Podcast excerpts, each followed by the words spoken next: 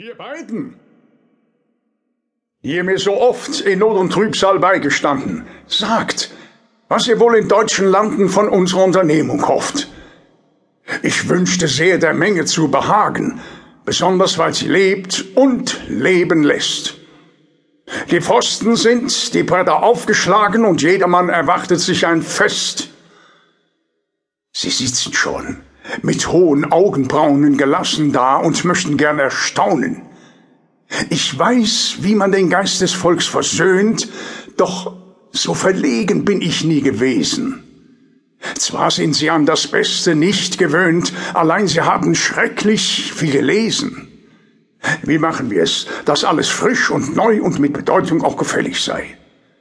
Denn freilich mag ich gern die Menge sehen, wenn sich der Strom nach unserer Bude drängt und mit gewaltig wiederholten Wehen sich durch die enge Gnadenpforte zwingt, bei hellem Tage schon vor Vieren mit Stößen sich bis an die Kasse ficht und wie in Hungersnot um Brot am Bäckertüren um ein Billett sich fast die Hälse bricht. Dies Wunder wirkt auf so verschiedene Leute der Dichter nur. Mein Freund, o tu es heute. O sprich mir nicht von jener bunten Menge, bei deren Anblick uns der Geist entflieht. Verhülle mir das wogende Getränk, das wider Willen uns zum Strudel zieht. Nein, führe mich zur stillen Himmelsenge, wo nur dem Dichter reine Freude blüht, wo Liebe und Freundschaft unseres Herzens Segen mit Götterhand erschaffen und erpflegen. Ach, was in tiefer Brust uns da entsprungen, was sich die Lippe schüchtern vorgelallt. Missraten jetzt und jetzt, vielleicht gelungen, verschlingt des wilden Augenblicks Gewalt. Oft, wenn es ist durch Jahre durchgedrungen, erscheint es in vollendeter Gestalt.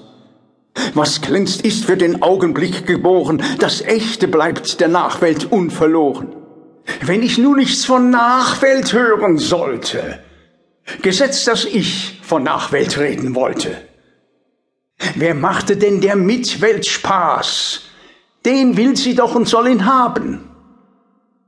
Wer sich behaglich mitzuteilen weiß, den wird das Volkes Laune nicht erbittern. Er wünscht sich einen großen Kreis, um ihn gewisser zu erschüttern. Drum seid nur brav und zeigt euch musterhaft. Lasst Fantasie mit allen ihren Chören, Vernunft, Verstand, Empfindung, Leidenschaft. Doch merkt euch wohl, nicht ohne Nachheit hören. Besonders aber lasst genug geschehen. Man kommt zu schauen, man will am liebsten sehen wird vieles vor den Augen abgesponnen, so dass die Menge staunend gaffen kann. Da habt ihr in der Breite gleich gewonnen, ihr seid ein vielgeliebter Mann. Die Masse könnt ihr nur durch Masse zwingen. Ein jeder sucht sich endlich selbst was aus. Wer vieles bringt, wird manchem etwas bringen und jeder geht zufrieden aus dem Haus. Gebt ihr ein Stück, so gibt es gleich in Stücken. Solch ein Ragout, es muss euch glücken. Leicht ist es vorgelegt, so leicht als ausgedacht. Was hilft's, wenn ihr ein ganzes da gebracht? Das Publikum wird es euch doch zerpflücken.